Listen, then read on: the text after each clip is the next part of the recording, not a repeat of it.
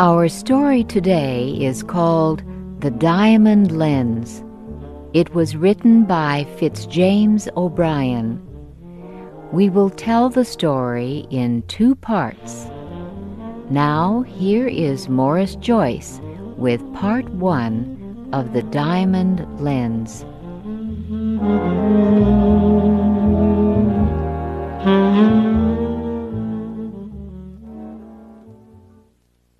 When I was ten years old, one of my older cousins gave me a microscope. The first time I looked through its magic lens, the clouds that surrounded my daily life rolled away. I saw a universe of tiny living creatures in a drop of water. Day after day, night after night, I studied life under my microscope. The fungus that spoiled my mother's jam was, for me, a land of magic gardens. I would put one of those spots of green mold under my microscope and see beautiful forests where strange silver and golden fruit hung from the branches of tiny trees. I felt as if I had discovered another Garden of Eden.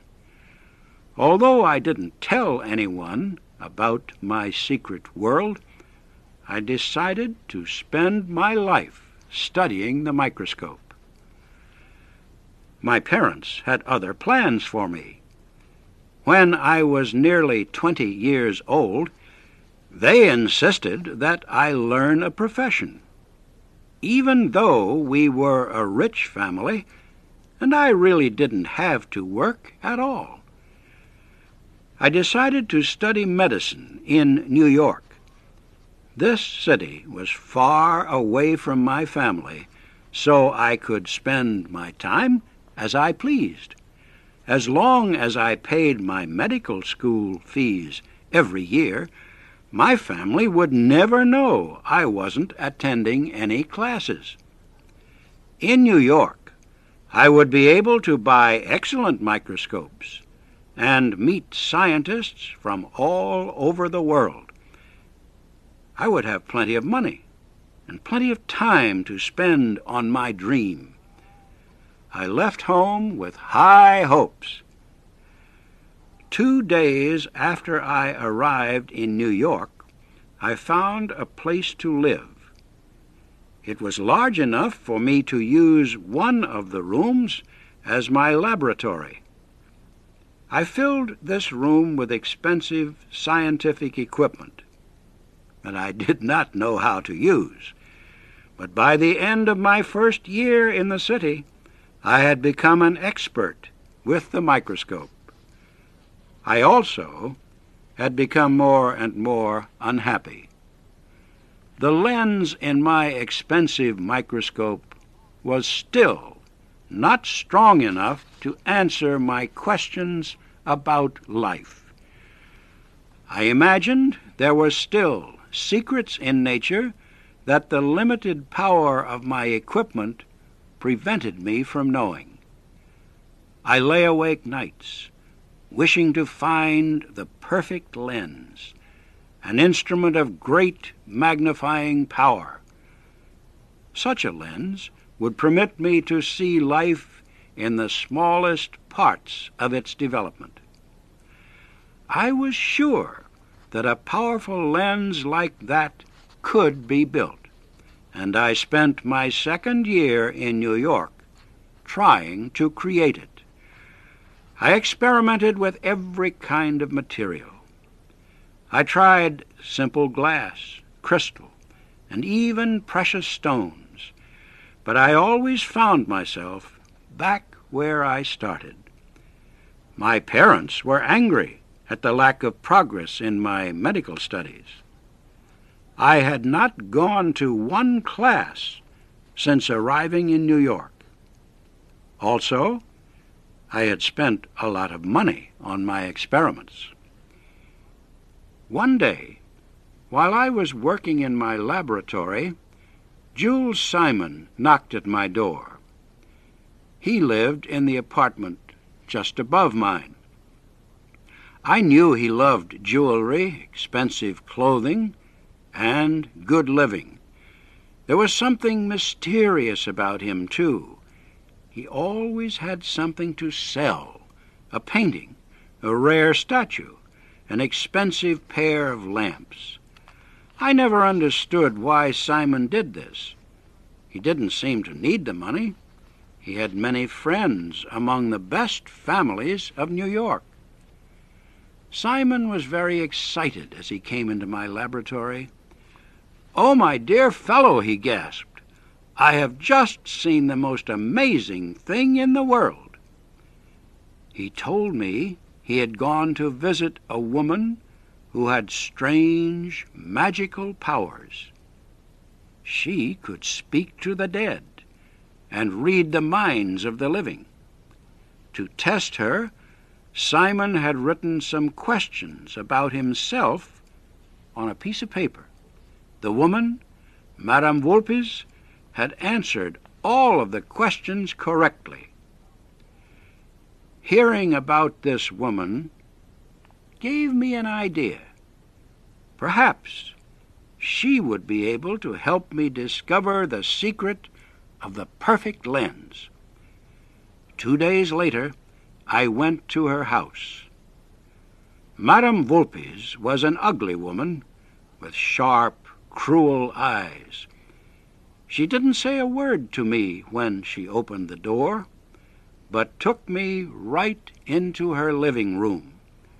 We sat down at a large, round table, and she spoke. What do you want from me? I want to speak to a person who died many years before I was born. Put your hands on the table. We sat there for several minutes. The room grew darker and darker, but Madame Vulpes did not turn on any lights. I began to feel a little silly. Then I felt a series of violent knocks. They shook the table, the back of my chair, the floor under my feet, and even the windows. Madame Vulpes smiled. They are very strong tonight. You are lucky. They want you to write down the name of the spirit you wish to talk to. I tore a piece of paper out of my notebook and wrote down a name. I didn't show it to Madame Vulpes. After a moment, Madame Vulpes' hand began to shake so hard the table moved. She said a spirit was now holding her hand and would write me a message. I gave her paper and a pencil. She wrote something and gave the paper to me. The message read, I am here. Question me. It was signed Leeuwenhoek. I couldn't believe my eyes. The name was the same one I had written on my piece of paper. I was sure that an ignorant woman like Madame Vulpes would not know who Leeuwenhoek was. Why would she know the name of the man who invented the microscope? Quickly, I wrote a question on another piece of paper. How can I create the perfect lens? Leeuwenhoek wrote back, Find a diamond of 140 carats.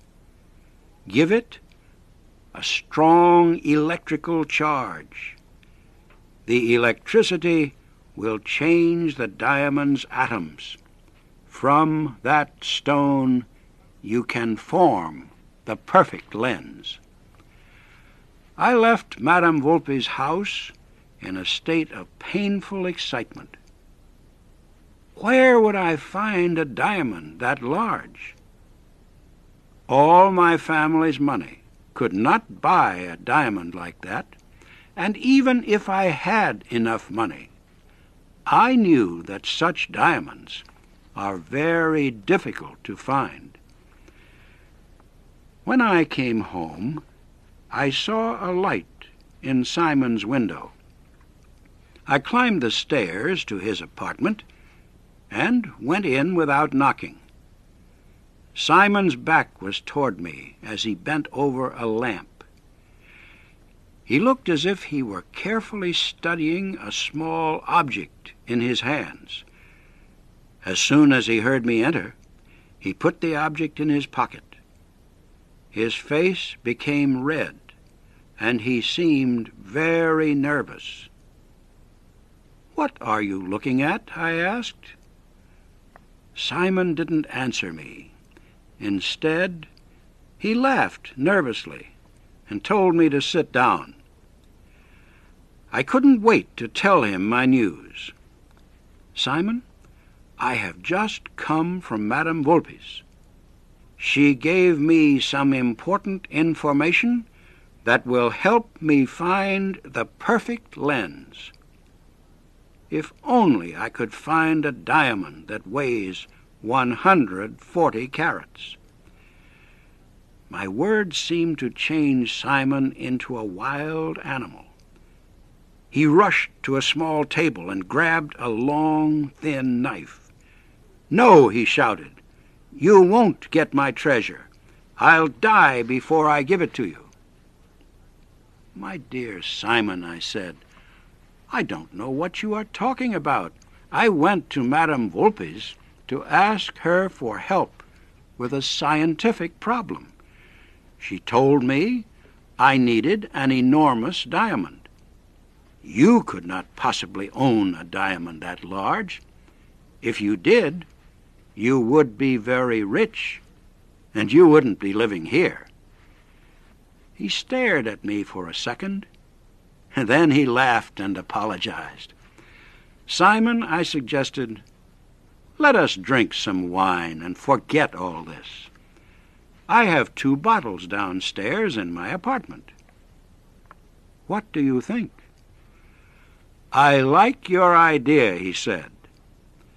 I brought the wine to his apartment, and we began to drink. By the time we had finished the first bottle, Simon was very sleepy and very drunk. I felt as calm as ever, for I believed that I knew Simon's secret.